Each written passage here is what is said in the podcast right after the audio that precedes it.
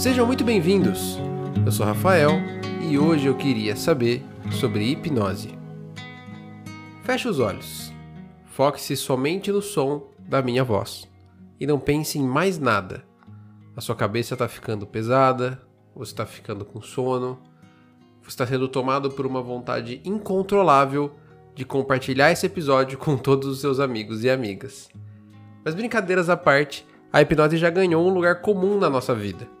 Seja em programas de TV, número de mágica e até filmes, é difícil encontrar pessoas que não conheçam o conceito de hipnose, uma prática que pode controlar a mente das pessoas. Mas será que pode mesmo? E o que a ciência tem a dizer sobre isso? Vamos, como sempre, do início. Segundo a Associação Americana de Psicologia, a hipnose é um estado de atenção plena e consciência periférica reduzida. Apenas isso. Um estado onde sua mente está totalmente focada em algo e com uma consciência reduzida do seu redor. E ainda existe uma discussão se isso é um estado mental ou um estado de comportamento. De qualquer forma, esse estado é alcançado através de sugestões, como por exemplo, sua cabeça está ficando pesada, você está ficando com sono. E é caracteristicamente um estado onde estamos de fato mais sujeitos a aceitar essas sugestões.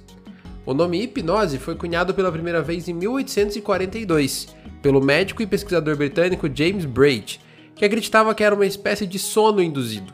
Hipnos é o deus grego do sono e osis significa ação ou processo. Com o passar do tempo, essa teoria acabou sendo derrubada. O estado de hipnose é um estado bem diferente do sono, mas o nome já havia se popularizado e acabou ficando por isso mesmo. Mas a ideia da hipnose em si surgiu muito antes do nome, literalmente pelas mãos de Franz Anton Mesmer, um médico austríaco do século XVIII. Mesmer acreditava que existia um fluido magnético que ligava todas as coisas do universo, e que as doenças podiam ser causadas e curadas através desse fluxo. Ele usava de ímãs e outras formas de magnetismo, além da sugestão da palavra e a movimentação das mãos, para tentar aliviar as dores e tratar os seus pacientes. Esse tratamento acabou ficando muito famoso na época por conta dos seus resultados positivos, e isso acabou recebendo o nome de mesmerismo. Contudo, a comunidade científica achava que aquilo era tudo uma bobagem e que na verdade não era o tal fluido magnético universal que tinha de fato algum efeito. Essa mesma comunidade pressionou o rei Luís XVI a formar uma comissão para avaliar a tal prática, e essa comissão foi formada por Antoine Lavoisier, o pai da química moderna, Benjamin Franklin, um dos responsáveis pelas maiores descobertas da eletricidade, e Joseph Ignace Guillotin, um médico francês especialista em percepção da dor. E mesmo sendo contra a pena de morte e não tendo inventado a guilhotina, foi o nome dele que acabou sendo usado para nomear o objeto. E com um time desses, eles conseguiram chegar numa solução. Depois de realizar estudos e questionar alguns métodos do tal mesmerismo, não foi realmente encontrada nenhuma evidência científica que comprovasse os benefícios da prática, e ela foi, portanto, proibida. O mesmerismo acabou caindo em desuso com o tempo, e hoje ele é até visto como o contrário da, da hipnose. Se você gosta de System of a Down, talvez você já soubesse disso, inclusive. Mas isso quer dizer que a hipnose também não tem validade científica? Bom, não necessariamente.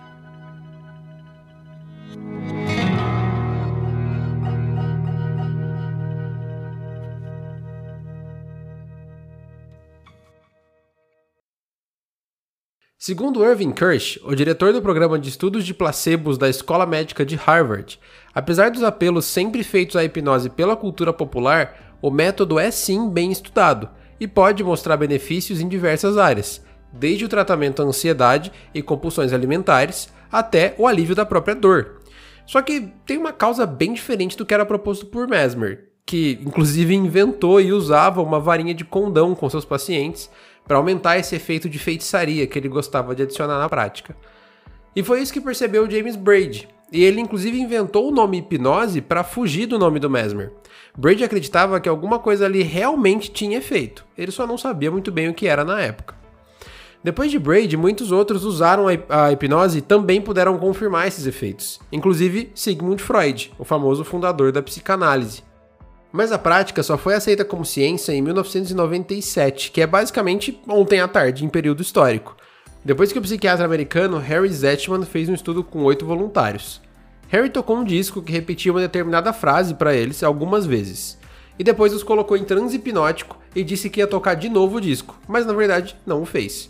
Depois, quando ele questionou os voluntários, todos disseram ter ouvido nitidamente o disco durante o transe.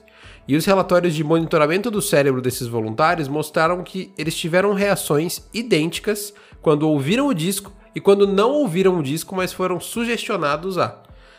E para entender por que isso acontece, a gente vai ter que entender um pouco a estrutura do nosso cérebro.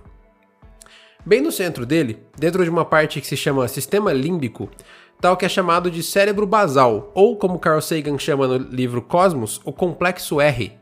Essa área do cérebro é extremamente antiga e primitiva, fruto de bilhões de anos da nossa evolução e parte da nossa herança réptil. Em volta dessa área está a parte mais recente do nosso cérebro, que é chamado neocórtex. Foram essas áreas que o neurocientista Pierre Henvir, da Universidade de Montreal, percebeu que eram afetadas no momento da hipnose ao pedir para os voluntários colocarem a mão numa tigela de água fervente. O sistema límbico até captava a dor, mas ele era ignorado pelo neocórtex. E segundo ele, é como se a área basal do cérebro perdesse a comunicação com a área mais recente. Só que, apesar de toda essa explicação biológica, o real efeito da hipnose ainda é um mistério. Se você perguntar para 10 hipnotistas o que é hipnose, provavelmente você vai ter 10 explicações diferentes mas o campo comum de todas elas são dois processos: a indução e a sugestão.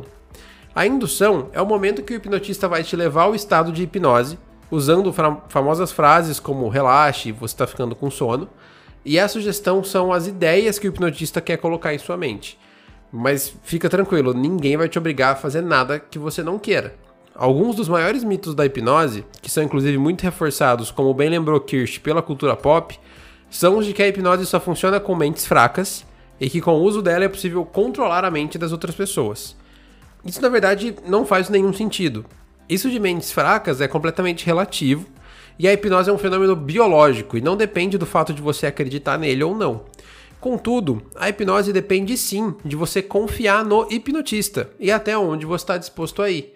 Ninguém vai conseguir te fazer roubar um banco ou assassinar alguém sob transe hipnótico, por exemplo se isso for contra o que você acredita quando está em estado normal.